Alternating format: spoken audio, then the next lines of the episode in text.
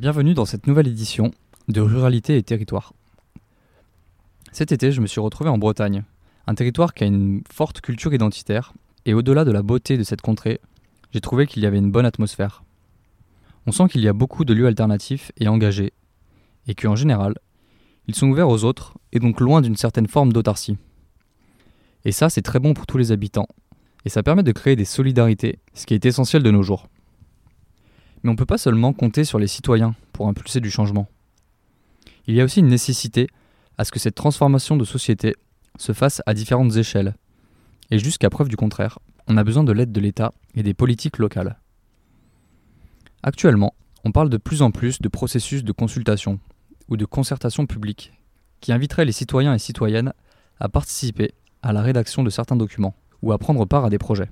Sur le papier, quand une communauté de communes propose un processus plus démocratique et incluant les citoyens, c'est sûr que ça fait bien. Il existe un tas de projets ou de plans, comme le PCAET, Plan Climat Air Énergie Territorial, ou le SCOT, le schéma de cohérence territoriale, qui sont obligatoires au-delà d'une certaine démographie dans le territoire en question. Ces plans sont censés orienter les politiques locales des années qui suivront leur élaboration. Et si les citoyens peuvent avoir leur mot à dire, c'est encore mieux. Mais comment tout ceci s'organise? Est-ce que les citoyens ont vraiment un poids dans ces décisions? Ou est-ce que leur participation, c'est pour faire croire à un quelconque progrès démocratique?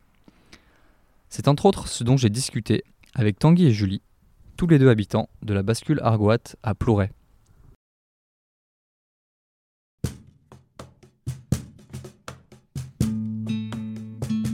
Bienvenue dans ce nouvel épisode de Passerelle, une chaîne de podcast qui explore le thème de la transition socio-écologique. Durant cette aventure où je parcourrai la France à vélo, j'irai à la rencontre de citoyennes et citoyens qui ouvrent de nouveaux horizons, créent et renforcent des espaces de vie et d'échange qui sensibilisent et font bouger les lignes de la transition sociale et écologique. À travers cette chaîne de podcast, l'idée est de montrer qu'on aurait tout intérêt à basculer vers une société plus inclusive et orientée vers le lien pour faire face aux enjeux qui se dressent devant nous.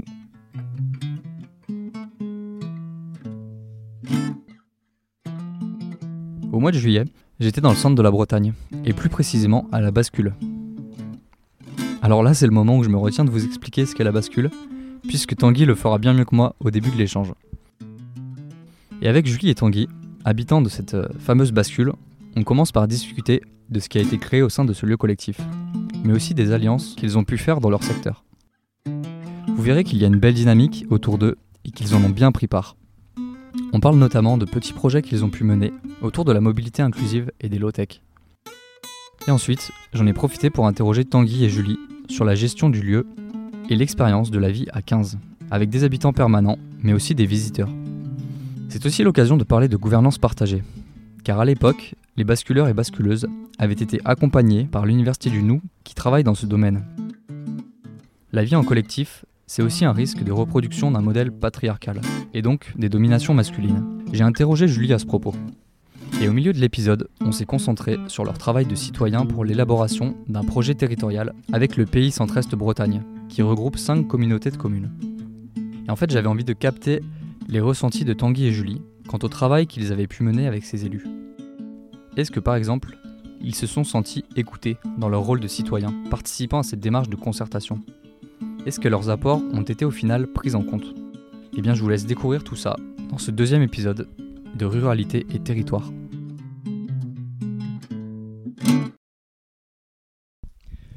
Eh bien, bonjour à toutes et à tous. Aujourd'hui, je suis euh, à la bascule depuis quelques jours même. Euh, c'est le jour le plus chaud historiquement de, en Bretagne euh, qui ait jamais eu. On a eu 40 degrés cet après-midi, donc là, on se met au frais. Et je suis en compagnie de Julie et Tanguy. Donc, bonjour à tous les deux. Salut. Salut. Et euh, donc, euh, on se retrouve pour une, euh, un épisode sur l'édition Ruralité et Territoire. Donc, on va, pas, on va essayer de parler notamment de, de, dynamique de territoire, de développement. Tanguy, toi, tu as participé au lancement de la bascule, on va dire historiquement, dès, dès son, sa naissance. Donc, est-ce que tu peux nous expliquer un peu de quoi ça part, combien vous étiez, décrire un petit peu l'initiative assez rapidement? Eh bien, carrément. Je peux raconter qu'historiquement, ça a commencé en 2019. C'est euh, une initiative qui, est, qui était euh, lancée par Maxime de Rostelan notamment, et, euh, quelques personnalités, je dirais, ou impliqués dans le milieu de la transition écologique. Et en fait, ils se sont dit, aujourd'hui, on est dans, dans, une fenêtre là, temporaire, où il y a les gilets jaunes, les marches pour le climat, un crack boursier qui s'annonce. Enfin, il y a vraiment une fenêtre pour structurer un mouvement citoyen qui fait le lien entre toutes les solutions et les initiatives déjà existantes afin de créer un contrepoids euh, face euh, bah, aux politiques, euh, notamment gouvernementales, mises en place. Et en fait, et bah, simplement, il a commencé par aller voir des étudiants dans des, dans des écoles de l'enseignement supérieur et il leur a dit bon, quittez tout pour consacrer six mois et lancer un mouvement citoyen avec moi pour faire basculer le système. D'où le nom La Bascule. Et voilà, 15 premiers étudiants, une vidéo, 80 euh, personnes chauds pour euh, intégrer un hôpital désaffecté en Centre-Bretagne à Pontivy. Et euh, démarre cette aventure de structurer notre vivre ensemble spartiate, sobre et minimaliste dans cet hôpital. Et structurer une gouvernance de projet pour accompagner bah, l'émergence de ce mouvement citoyen et donc les initiatives existantes, leur faire casser un plafond de verre afin que bah, on ait un impact sur sur euh, l'action euh, publique euh, au niveau national. Et en fait, au bout de six mois d'expérience, le mouvement citoyen ne s'est pas lancé à travers un, événement national qui devait avoir lieu sur les plateaux de Nuit de Vache, parce qu'on s'est rendu compte que finalement la transition, elle ne pouvait pas se faire aussi rapidement. Et on s'est senti assez hors sol, un peu héliporté sur des territoires de il faut faire comme ça, voici le chemin de la transition et voici les outils. Et en fait, ça a été un bel apprentissage que de se rendre compte que non, c'est dans le temps long et c'est euh, en s'intégrant sur les territoires, en diagnostiquant le territoire, en comprenant mieux, en rencontrant, euh, que finalement peut-être on allait avoir euh, un impact, ou du moins une influence sur l'orientation de l'avenir du territoire sur des thématiques notamment écologiques. Et c'est de là qu'est né Bascule Argoat en Centre-Ouest Bretagne. C'est une entité ancré sur un lieu et sur un territoire où se sont rassemblés une quinzaine de basculeurs. Aujourd'hui, on est 15 habitants et habitantes pour, euh, bah, pour faire basculer d'une certaine manière le territoire en incarnant aussi euh, dans notre style de vie, dans ce couvent désaffecté qui aussi euh, bah, témoigne d'une image de vivre ensemble et de sobriété. ouais, donc la bascule à Pontivy au départ, ça a commencé, c'était prévu pour six mois, ça a duré un peu plus longtemps. Euh, Julie, est-ce que tu peux euh, nous expliquer depuis combien de temps euh, la bascule Argoat est, née Vous avez investi les lieux? Toi, il me semble que tu n'étais pas là depuis, l'installation, mais tu es arrivé un petit peu après. Mais si tu veux nous expliquer un peu plus spécifiquement ce qui se passe ici, décrire ce qui se passe à la bascule Argoat en particulier, parce qu'en fait, il y a plusieurs bascules maintenant en France, dont celle-ci. c'est ça, ouais. Dans le réseau Bascule, on a cinq entités en France. La basculaire Goat, on est arrivé ici il y a deux ans et demi. Moi, officiellement, je suis arrivée il y a un an.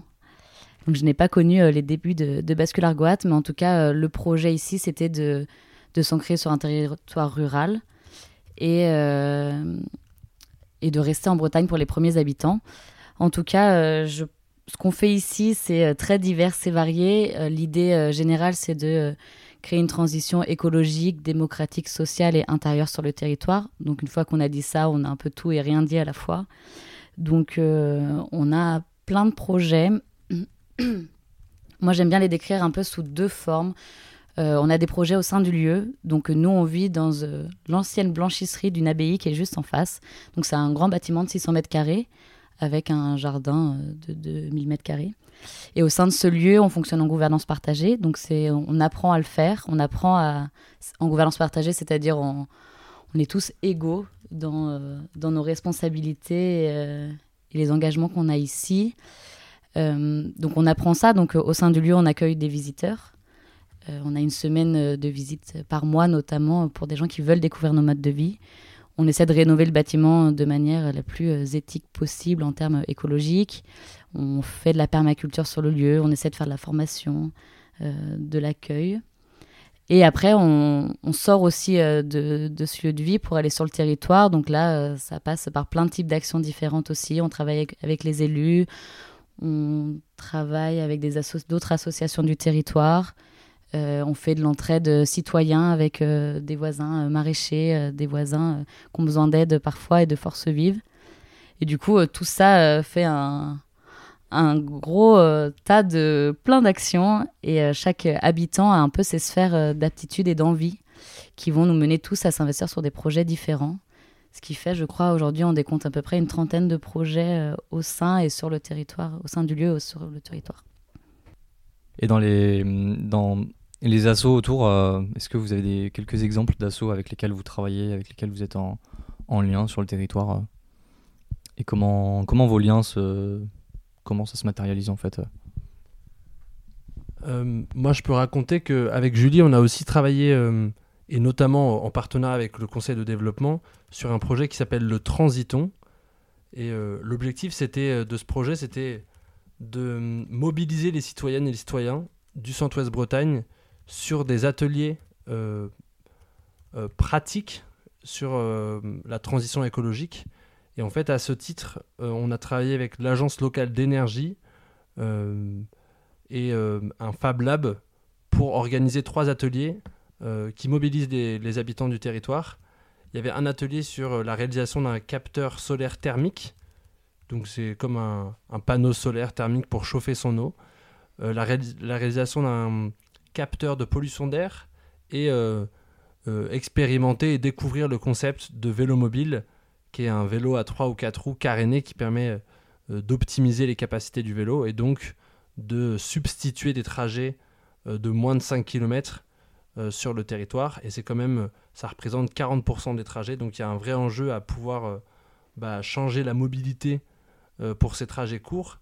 Et donc nous bah, en partenariat avec ces acteurs là et le Transiton on a organisé des ateliers avec des habitants du territoire et des habitantes pour prototyper notamment un vélo mobile et ensuite faire des présentations sur des, places publiques de cette nouvelle mobilité donc c'est une illustration concrète aussi de travail avec des élus avec euh, bah, l'agence locale d'énergie, avec le conseil de développement et avec euh, bah, différentes habitantes et habitants du territoire.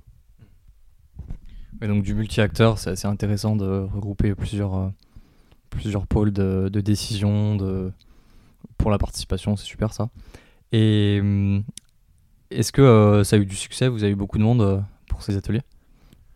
Alors, suffisamment. Je dirais que en fait, ça commence, ça commence par un atelier pour qu'ensuite il y ait des connexions qui se fassent avec, avec d'autres organisations qui sont aussi sur la même thématique. Mais euh, néanmoins, je dirais que les, les, moyens sont quand même assez faibles en participation citoyenne parce que euh, bah, je pense que malheureusement il y a quand même une, tendance un peu à l'individualisme sur le territoire. Il y a une dépendance telle à la voiture comme, euh, moyen de transport parce que les routes sont, euh, sont très fines, sont sinueuses, sont dangereuses à vélo. Donc finalement, bah, passer au vélo pour les trajets de moins de 5 km, ça rassure pas grand monde. Et donc on n'a pas eu tant d'engouement, mais ce qui est intéressant, c'est que comme on est transdisciplinaire avec différents acteurs, et ben en fait le projet prend de l'ampleur au fur et à mesure, et il aura, bah, je l'espère, de l'écho de plus en plus sur le territoire. par rapport au, au réseau, euh, il me semble que vous avez un réseau d'entraide aussi. Est-ce que Julie, tu peux nous expliquer un petit peu euh, comment ça s'organise euh, Ça permet peut-être aussi, vous, de votre côté, de, faire un peu de récupération, d'avoir moins de dépenses, mais aussi de donner d'autres coups de main en contrepartie. si tu veux expliquer un peu plus en détail. je dirais qu'on a plusieurs réseaux d'entraide finalement, mais celui qui m'a le plus marqué en devenant habitante, c'est les rendez-vous du dimanche qui est euh, un réseau qui a été lancé par une, femme qui un jour s'est dit, a dit à ses proches, ah ce serait cool qu'on se réunisse une fois par mois pour, euh, pour euh, parler de ce qui, ce qui est à venir comme événement, les coups de main dont j'ai besoin, etc. Nous, on en fait partie et un des membres de Bascule Argoat nommé Étienne co-facilite maintenant les réunions. Mais ça a pris une ampleur assez dingue il y a chaque, premier dimanche de chaque mois, du coup, une réunion avec un repas partagé et après une grande agora où chacun peut présenter ses projets, euh, ses envies, euh, demander de l'aide, euh, proposer un coup de main. Et il y a à peu près à chaque réunion entre une 50 et 70 personnes peut-être.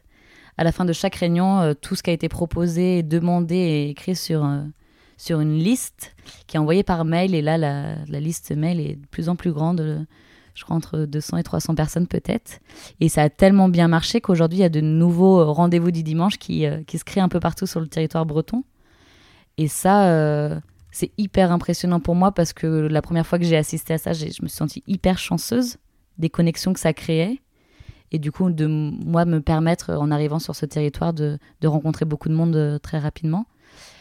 Et, euh, aussi, euh, c'est une, chose qui est très simple, finalement, organisée. Et, et j'ai l'impression que ça joue beaucoup sur la simplicité, sur la connexion qu'on peut avoir sur un territoire et, entre les gens.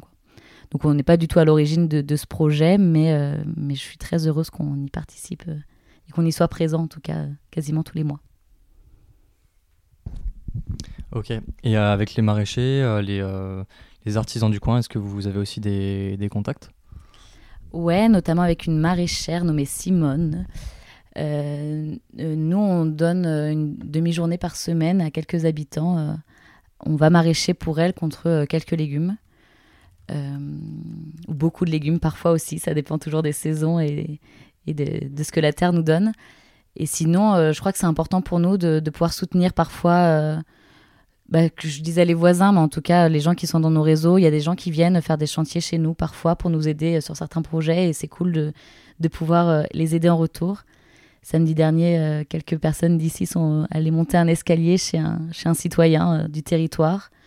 Et, et en fait, juste donner des coups de main, euh, ça fait partie de ce réseau-là pour moi et ça fait partie un peu de d'une toile, en tout cas je le vois comme ça, d'une toile d'araignée de réseaux et de personnes en connexion et euh, qui pourront euh, s'entraider dans les moments difficiles et, festoyer dans les moments de joie, je dirais.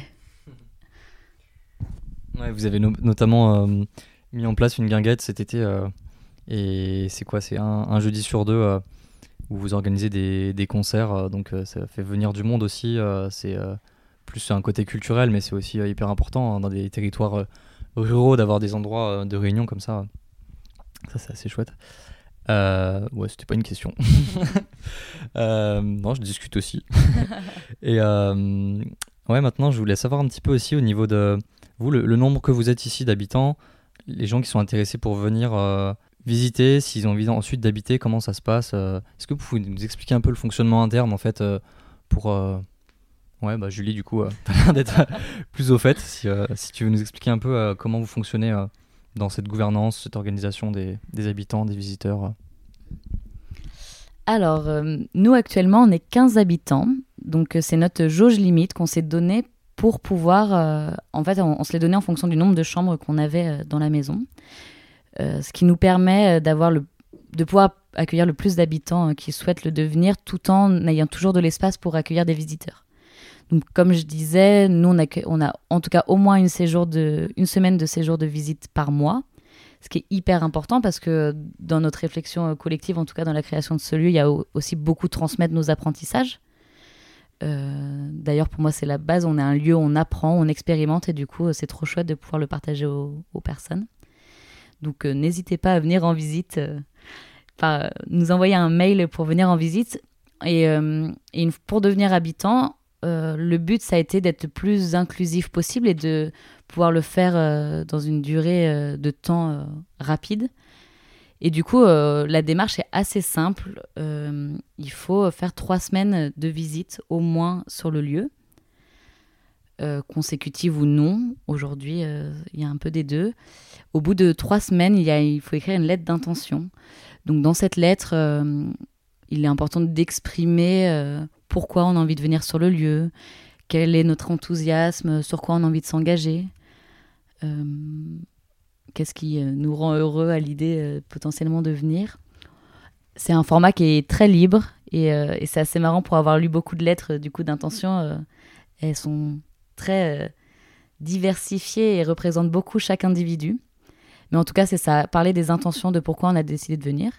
Une fois que cette lettre euh, est écrite, elle est présentée en temps commun au collectif. Donc le temps commun, c'est notre réunion. Euh, on a une réunion par semaine de prise de décision qui s'appelle le temps commun, donc c'est ça.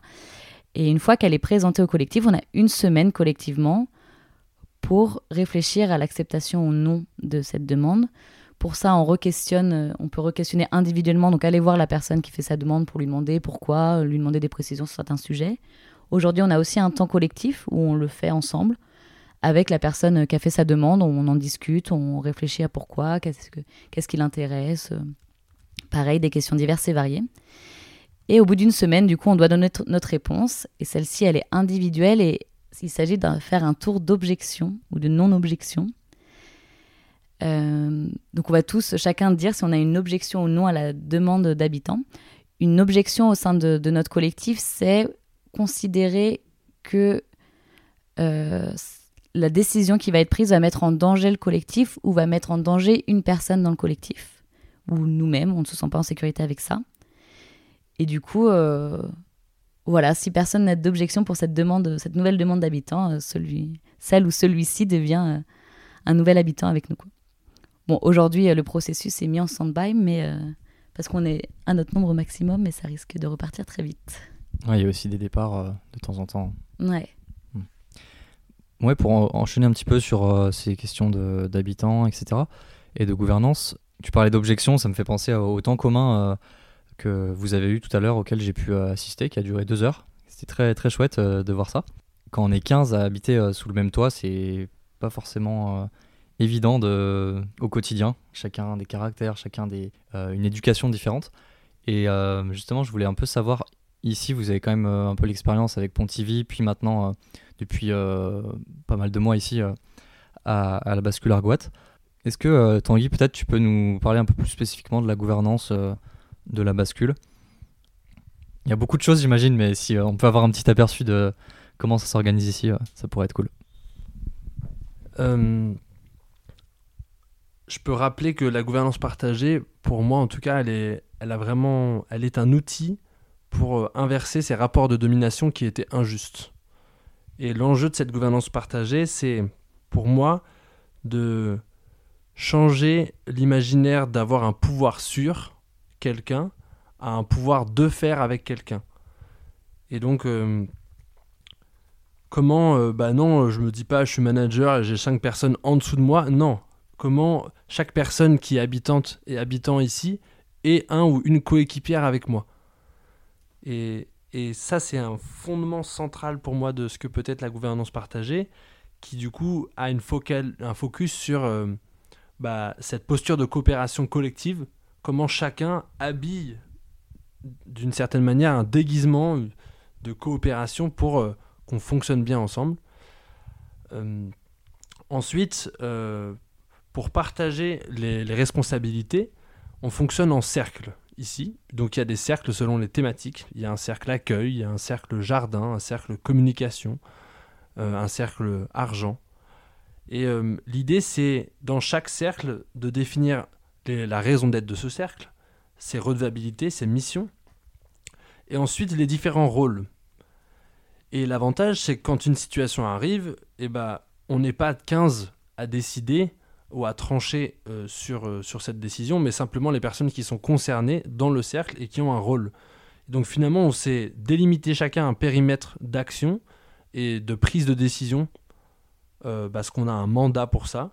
Donc en fait, ça facilite vraiment la prise de décision que d'être en gouvernance partagée. Ça limite un processus ou toujours collectif dans la prise de décision. Ok, peut-être un mot sur les temps communs que vous avez euh, chaque, euh, chaque semaine, il me semble. Ah oui, on l'a abordé tout à l'heure. Le temps commun, euh, c'est le rituel de notre organisation. Et ce qui est très structurant dans, dans la gouvernance qu'on a mis en place, c'est la posture de facilitateur, facilitatrice et de secrétaire.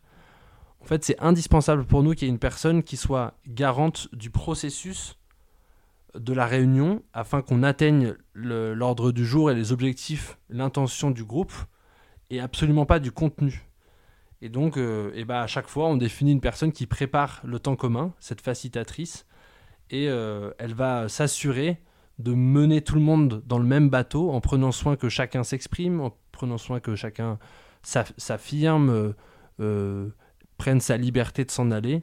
Mais en tout cas, ça nous permet d'être hyper efficace dans, dans, le processus tout en prenant soin des individus. Et ça, c'est structurant. Et donc, ce temps commun, il est ritualisé. Donc, ça commence par par un temps euh, de météo où chacun exprime avec quoi il arrive, ensuite par un temps de centrage pour avoir le temps de faire du vide avant de redémarrer ce temps collectif. Et ensuite, bah voilà, on pose ces règles du jeu ou ce cadre de sécurité qui est primordial pour nous. C'est un cadre relationnel qu'on a mis en place pour, pour que le vivre ensemble fonctionne bien. Et donc il y a eh bien, euh, la co-responsabilité. C'est pas juste le facilitateur ou la facilitatrice qui va s'assurer que le temps commun se passe bien. On est tous co-responsables pour ce temps-là. Il y a l'importance de la bienveillance, l'importance de parler en son jeu, de, ne pas avoir de débat. En fait, toutes ces règles, elles facilitent la coopération et euh, elles font de ces temps communs des, succès en termes d'efficacité, euh, même si naturellement nous sommes tous en train d'apprendre et donc, euh, il y a des erreurs. Parfois, il y a besoin de souplesse parce que le processus, euh, finalement, est un peu trop militaire. Voilà, tout l'enjeu, c'est euh, d'écouter et de ressentir aussi le groupe. Mais en tout cas, c'est structurant et ça, bah, c'est une réussite à Bascule Argoat. J'aimerais ouais, parler aussi de la, de la mixité, de, de pouvoir, de pouvoir de certains peut-être sur d'autres, par exemple des plus anciens ou de, des hommes sur les femmes. Est-ce que vous avez mis je pense un peu au féminisme, par exemple. Euh, je sais pas, peut-être Julie, si, si tu veux prendre la question, mais est-ce que ouais, vous avez mis. Euh, j'ai l'impression que la mixité est assez. Euh, la parité est plutôt bonne ici. Est-ce que vous avez mis des règles en place, des choses pour que les relations entre les hommes et les femmes se, se passent au mieux Qu'il n'y ait pas de, ouais, de schémas négatifs qui se reproduisent, etc. Parce que pareil, ça fait partie de, du bien vivre, du vivre ensemble avant, avant tout aussi. Et hmm, si, je sais pas si. des choses à dire là-dessus Si, si, euh, si c'est une question euh, très, très intéressante. Euh, oui, la parité est présente. On s'est rendu compte là à la fin, quand il nous restait plus beaucoup de place de demande d'habitants, que c'était important pour nous, justement, que, que, ce soit le cas. Donc c'est le cas. Est-ce qu'on a mis plus de choses en place aujourd'hui dans la question de domination masculine? Il me semble pas. Et en fait, euh, il y a encore des biais. Euh, on a la chance ici d'être quand même majoritairement tous euh, intéressés par la déconstruction de, ces dominations, autant les hommes que les femmes. on communique en écriture inclusive, on fait quelques efforts là-dessus, mais en tout cas, c'est vrai qu'au quotidien, on peut encore observer des biais qui sont pas énormes, mais quand même présents et des fois pesants. Euh, je pense notamment à un exemple que je donne parfois sur euh, l'autogestion. Donc on est tous euh, responsables de faire à manger, de faire de laver après avoir fait à manger, d'ouvrir aux poules, d'arroser les plantes. Et on a un tableau pour gérer ça, un tableau d'autogestion, et on s'inscrit tous sur ce tableau de manière souveraine. C'est-à-dire qu'on s'est inscrit quand on a le temps, quand on a l'envie, l'appétence. Et, tout en sachant, et, Tanguy a, a, parlé un peu de ça, de la, la co-responsabilité, tout en sachant que, que si personne s'y inscrit, bah, personne ne mange, ou alors c'est compliqué parce qu'on va tous devoir faire notre petit plat euh, perso. Quoi. Donc c'est pas le but. Donc ce tableau est de manière générale euh, rempli euh, assez facilement et naturellement, mais il y a toujours des cases forcément qui sont vides parce qu'il y a toujours des moments où tout le monde est finalement pris. Et moi j'ai pu percevoir que depuis que je vis là, souvent quand il y a des cases vides, c'est des femmes qui vont changer leur emploi du temps pour pour s'intégrer du coup et faire, euh, et faire les tâches. Et ça, c'est un, quelque chose qu'on peut percevoir, qui est, qui pourtant euh, très, qui peut se fondre très vite dans la masse. Pareil, euh, j'ai remarqué par période, en tout cas, ça, ça, dépend des fois, mais il y a une période où ici, il y avait peu de femmes quand moi j'étais habitante, et, je sentais que la gestion émotionnelle était quand même vachement prise par les femmes, notamment demander aux gens comment ils vont, euh, parce que euh, nous, on est socialisés pour le faire, ce qui n'est pas le cas des hommes, et que du coup, pour eux, c'est un effort en plus de le faire, parce que c'est pas ancré dans leur, euh, dans leur code d'habitus. Et du coup, voilà, à la fois, on est tous investis par cette cause et tous enthousiastes, en tout cas, à l'idée de, de baisser au plus possible ces dominations-là. Il y a encore des biais, on y travaille, on en parle en interpersonnel. Je pense que chacun d'entre nous a beaucoup avancé sur ces questions-là aussi en vivant justement en collectif. Et c'est trop chouette de voir ça. Et on peut discuter, et on en discute souvent des fois où bah, c'est pas le cas, ou des fois comment, comment modifier ça. En tout cas, aujourd'hui, on n'a pas euh, mis en place de plus de choses pour euh, inverser cette tendance. On parle des fois de, créer notamment des, des, cercles de discussion ou des cercles non mixtes entre femmes Pour l'instant, j'en ai pas vécu ici, mais, euh, mais je pense que ça ne saurait tarder vu le nombre de fois dont on en parle. Donc des choses à faire, en devenir probablement. Ok. Alors, tu, parlais des, élus. Euh, est-ce que vous pouvez expliquer un petit peu ce que vous faites euh, en particulier avec les élus euh, ouais, alors là, le gros projet qu'on a eu cette année, et du coup, Tanguy et moi, on était tous les deux avec Mathilde, notamment une autre habitante, sur ce projet-là, où on a travaillé avec les élus par le biais du Conseil de développement, donc y a une instance de prise de, participation citoyenne, le Conseil de développement du pays COB, Centre-Ouest Bretagne. Euh, on fait partie de la commission transition de ce conseil de développement qui euh, nous permet de, s'investir sur des projets avec un petit euh, groupe de quelques personnes citoyens du, territoire en lien avec la transition. Là, cette année, il y a un événement qui se passe sur le Pays COP qui est assez important pour nous. C'est que il y a le SCOT qui est en train d'être créé. Alors, le SCOT, c'est schéma de cohérence territoriale. Euh, c'est un document d'aménagement du territoire et d'urbanisme qui va un peu chapeauter tous les documents d'urbanisme à venir sur le territoire, cela sur 20 ans. Et euh, ce document, quand il est créé, il y a une, obligation de participation citoyenne euh, pour les élus. Et du coup, nous, on a essayé de faire un groupe de travail avec un certain nombre de, propositions afin d'investir ce document et d'y faire passer plein d'engagements écologiques.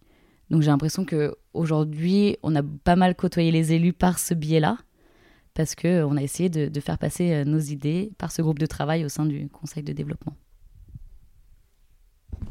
Ok, euh, pour continuer là-dessus, peut-être Tanguy, dans ceux qui sont, euh, qui sont en lien avec le CODEV, votre enfin, ressentiment par rapport aux élus, est-ce que, enfin, est que tu penses que vous êtes écouté, bien pris en compte, ou est-ce que bon, c'est aussi pour, pour faire joli sur le papier la participation citoyenne Comment vous le sentez là? Hmm ma première, euh, ma première réponse, c'est d'abord, euh, moi je ressens que c'est assez nouveau pour eux euh, et pour elles que des citoyens mettent autant d'énergie dans ce que c'est que d'être citoyen-citoyenne. Et donc c'est peut-être déplaçant pour eux d'avoir un groupe comme le nôtre qui s'est constitué avec quand même une intention ambitieuse que de participer à co-construire ce, ce, document qui dessine l'avenir du territoire sur la, thématique de l'aménagement. Euh, et, donc, ils ont à, s'adapter, en fait. Et c'est pas simple pour eux de nous intégrer dans leur euh, groupe de travail, communauté de pilotage. Et euh, on se rend compte, néanmoins, qu'ils ont de l'ouverture pour ça.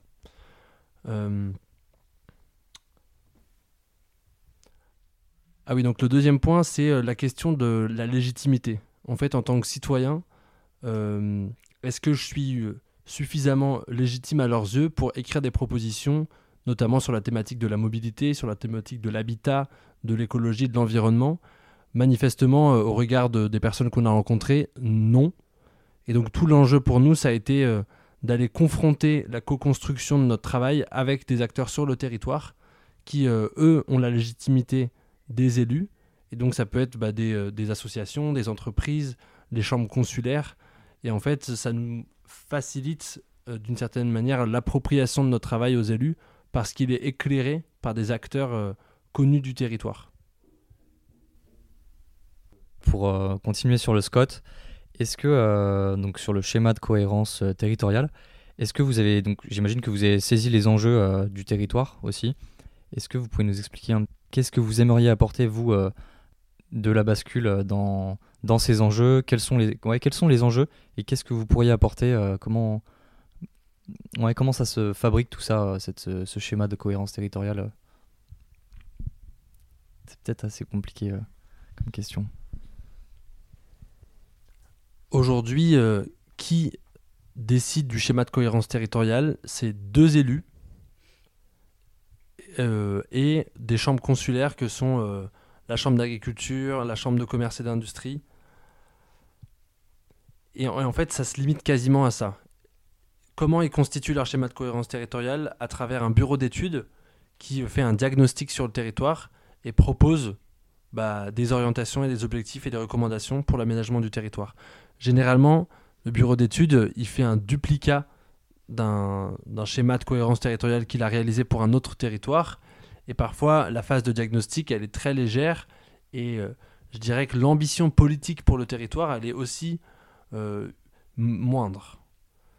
Hum, donc là-dedans, l'enjeu pour, euh, nous, c'est que la voix du citoyen trouve sa place dans ce schéma de cohérence territoriale, que ce soit l'objet d'une concertation et pas simplement l'ouvrage de deux élus. Et il y a un vrai intérêt à représenter du coup les citoyens dans leur, dans leur quotidien. Euh, un exemple très concret, autour de nous, il y a de nombreuses personnes qui veulent s'installer en habitat léger. Et ben, c'est notamment en intégrant euh, des mots comme l'habitat réversible ou euh, en intégrant bah voilà, ces, ces, nouveaux, nouvelles formes d'habitat léger dans ces documents de cadrage qu'on permet à l'avenir la résonance entre bah, les besoins du territoire donc euh, bah, des personnes qui disent bah, nous on a envie de s'installer en, habitat léger avec des documents qui cadrent l'urbanisme. Donc il y a vraiment cet enjeu à avoir un document d'urbanisme euh, exigeant et ambitieux et ouvert pour les futurs projets à venir. Et la limite c'est qu'aujourd'hui bah, finalement c'était un, programme hyper permissif et donc là c'est d'être beaucoup plus euh, engagé à la hauteur des enjeux du GIEC. Ouais, est-ce que vous avez des. Concernant plus euh, vos émotions et votre rôle au, Codev, est-ce que vous avez des frustrations ou des, choses que, où vous avez l'impression d'avoir euh, peut-être mis beaucoup d'énergie et, voir, euh, et avoir vu peu de résultats? Si vous, ouais, si vous voulez un peu plus nous parler perso, vous, de ce que vous ressentez. Moi, je peux partager que la complexité, c'était réussir à, avoir du coup notre légitimité face à eux et concrètement, euh, dans le travail qui a été effectué par notre équipe, on a soumis une proposition pour le premier volet du schéma de cohérence territoriale. Et, euh, cette proposition euh, a été retenue dans la version finale que les élus ont publiée, que entre 5 et 10 mots issus de notre proposition.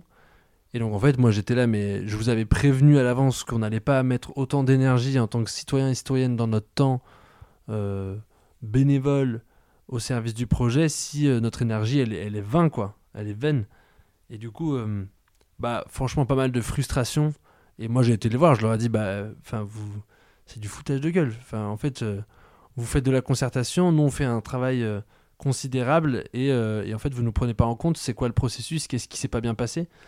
Et donc dans les faits l'avantage de ce petit coup de gueule c'était qu'après ils se sont dit bon bah maintenant on va proposer des temps de réunion de co-construction où euh, bah, il y aura peut-être plus de place à vos propositions, ça n'arrivera pas en retard et du coup on pourra mieux le considérer.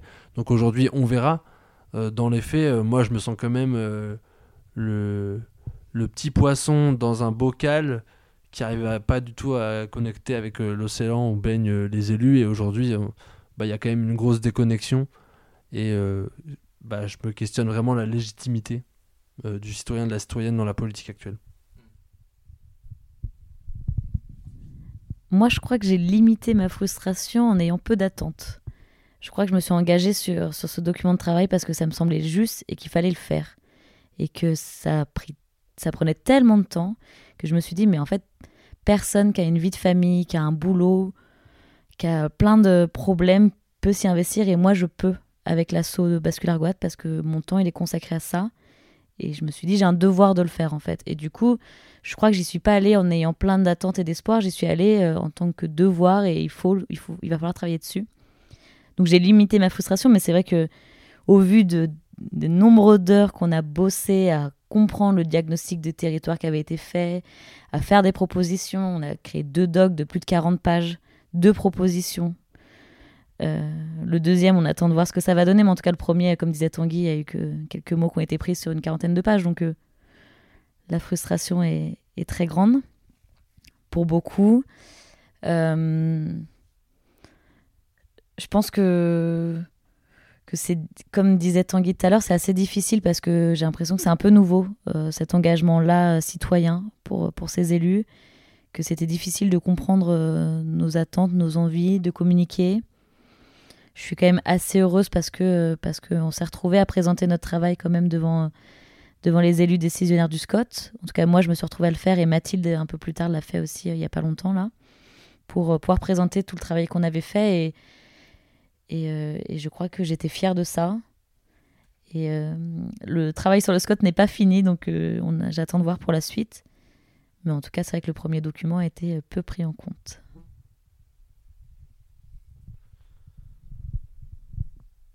Moi, je crois que j'aurais envie aussi de rajouter euh, l'image, l'image que peuvent avoir euh, des alternatifs comme nous à Bascule auprès des élus. En fait, c'est difficile aussi euh, d'avoir du crédit à leur égard quand à côté on s'engage sur des actions contre l'agro-industrie. Eux, en fait, ils ont à composer avec tous les acteurs du territoire. Et donc, eh ben, en fait, leur, leur, schéma de cohérence territoriale, ils ont envie qu'il convienne autant à un agriculteur conventionnel euh, qu'un euh, maraîcher, un petit maraîcher en bio sur une surface d'un hectare. Et ça, je pense que bah, c'est compliqué euh, pour eux d'accorder du crédit bah, voilà, des personnes qui, qui, vivent autrement et qui sont pas dans le système. Ok. Non, mais c'est bien. Et peut-être Ouais, pour finir sur, le, sur ce schéma de cohérence territoriale, est-ce que euh, vous avez essayé de. Donc, c'est vrai qu'il y a peut-être cet amalgame, enfin, si vous avez une image, euh, plusieurs euh, actions en fait avec la bascule, c'est vrai qu'ils peuvent, peuvent se, se conforter sur une image plus que plus qu'une autre, là, sur donc cette lutte contre l'agro-industrie. Mais est-ce que c'est pas possible d'aller les toucher dans leur rôle de citoyen, de, de papa ou de maman Plus aller voir, pareil, de les titiller sur vraiment euh, leurs émotions et, et ce qui font que ouais, ils sont vivants, que euh, qu'on est tous menacés, plutôt que sur leur rôle d'élu? Est-ce que c'est peut-être compliqué, hein, mais est-ce que l'enjeu aussi serait pas de, de challenger un peu là-dessus, euh, leur parler avec une autre casquette Quand tu dis ça, j'ai le souvenir d'une élue qui, qui, nous avait, en tout cas, qui avait répondu à une réunion de consultation qu'elle était avant tout citoyenne et que c'était pour ça qu'elle s'était engagée. Euh, je sais pas dire à quel point je la crois ou pas. En tout cas, euh, je pense que pour toucher quelqu'un euh, avec ce, prisme-là personnel, il faudrait qu'on ait des temps individuels et en interpersonnel justement avec eux. Que là, dans le cadre dans lequel on était, c'est compliqué d'aller les toucher sur ça. Je crois qu'on a tous une compréhension du, monde qui nous attend différente euh, et, avec des enjeux qui ne sont pas les mêmes. Je ne sais pas si s'ils ont l'impression que, les nôtres sont justes ou pas.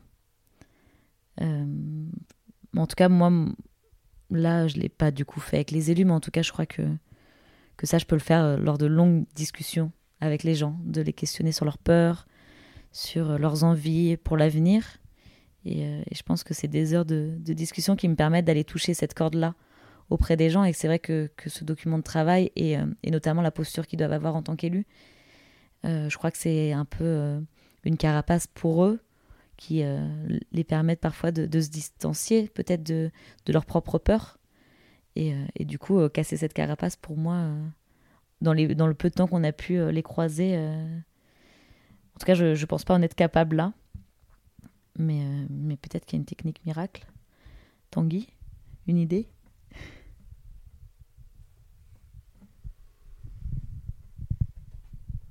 Moi, je crois qu'ils sont conscients je les sens vraiment conscients des enjeux. En revanche, j'ai l'impression qu'ils sont bloqués dans la machine administrative et dans la machine euh, que peuvent être euh, ce millefeuille territorial en France qui font que déjà régler euh, la routine de leur territoire, l'administratif, les différents sujets, déjà ça, ils ont du mal à le faire. Alors en plus, être initiateur de projets ambitieux, engagés, bah, en fait, ils n'ont pas le temps au même titre que le schéma de cohérence territoriale, bah, ils prennent pas le temps nécessaire pour le faire bien. Et euh, donc ce qui est frustrant, c'est d'entendre que dans les faits, ils, comprennent notre engagement, nos envies, euh, l'ambition qu'on veut pour euh, l'avenir du territoire. Mais en fait, ils disent que dans les faits, bah, ils sont déjà en route, c'est déjà en place, déjà écrit dans, dans, les, sur les projets de territoire, c'est déjà pris en compte. Oui, mais non, c'est pris en compte, mais pas à la hauteur des enjeux et c'est pris en compte, mais euh, pourtant vous interdisez pas des projets destructeurs et c'est pris en compte, mais pourtant vous facilitez pas euh, des projets de transition écologique sur votre territoire. Donc, euh, bah, moi, je suis triste en fait de voir la mollesse que peut être euh, cette vieille machine euh, dans l'action publique euh, en France. Ouais, et puis je voulais, enfin, je voulais rajouter que, que le SCOT est un document très très spécifique avec de nombre- nombreuses règles d'aménagement du territoire, d'urbanisme, il y a de nombreuses lois, et en fait, je pense que même les élus, euh, ils ne sont pas formés à ce document-là, c'est hyper compliqué pour eux de comprendre quels enjeux, quelles sont les possibilités, les libertés qu'ils peuvent avoir au sein de, au sein de ce document-là, et je pense que c'est très limitant, en fait, l'incompréhension face à de tels documents euh, géantissimes en termes de de documents à lire, de, de réglementation, de lois, de, de maillage, que, euh, qu'en fait, je pense qu'il y y a un côté désarmé aussi pour eux, quoi. Et je pense que eux aussi se sont sentis euh, parfois euh, en difficulté face à, face à ce travail-là, quoi. Et les décisions qu'ils doivent prendre par rapport à celui-ci. Et, du coup, euh, Tanguy, tu parlais de mollesse euh, du système, de l'inertie. Et du coup, on, comprend encore mieux euh, pourquoi des citoyens euh, ben, deviennent activistes et euh, essayent de mettre un coup de pied dans la fourmilière. Donc, ce qui peut aussi, euh, les actions qui peuvent un peu émaner euh, de la bascule avec euh, certaines personnes qui s'engagent contre euh, l'agro-industrie, ben, c'est peut-être aussi un ras-le-bol de bah, justement euh, cette mollesse du système qui ces rouages c'est cette ouais c'est infini en fait et il faudrait peut-être trois siècles avant que qu'on arrive à, à faire quelque chose. Donc il y a aussi ouais cette diversité des luttes qui peut être importante. Et ici ouais il y y a un peu de tout et c'est ça qui est aussi qui est aussi chouette quoi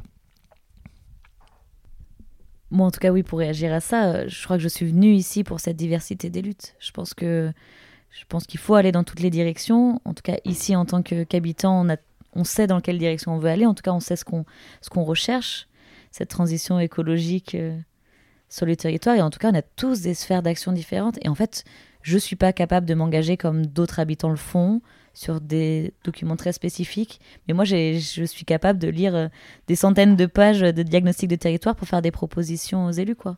Et en fait, c'est cette diversité. Et plus on s'engagera sur euh, nos sphères d'appétence, nos sphères d'envie, nos, les sphères où on se sent capable, et euh, plus on aura une diversité des moyens d'action, plus beaucoup de gens se reconnaîtront. Et, euh, et moi, c'est ce qui m'a beaucoup plu dans ce lieu ici. Et je pense que c'est pour ça que je m'y suis engagée. C'est parce que justement, on a la liberté de s'engager comme on le souhaite et qu'on se soutient dans nos engagements chacun. Autant euh, on travaille euh, avec les élus que dans d'autres actions militantes. bah merci beaucoup pour pour l'échange et je sais pas si vous avez un, dernier mot à dire au micro c'est l'occasion pour conclure Engagez-vous. Euh, je pense que voilà, je, je souhaite que plus de personnes puissent euh, s'engager à- sur leur temps libre ou en faire leur profession sur des causes qui leur semblent justes. Et voilà, je crois ce que j'ai envie de transmettre moi. Et moi, je dirais euh, passer d'une écologie de la pensée que j'ai pu avoir en ville à une écologie du terrain. Et donc, c'est, euh, bah, en tout cas, nous, dans la, ru- la ruralité, d'aller à la rencontre euh, des habitants du territoire et d'aller aussi à la rencontre du non, du non-humain. Et donc, de se rapprocher de la nature pour, euh, donner euh, un peu du feu à l'action, quoi. Bah, quelle envie de préserver ce beau bocage breton qui nous entoure. Donc, voilà, venez sur les territoires vous reconnecter euh, avec l'humain et le non-humain.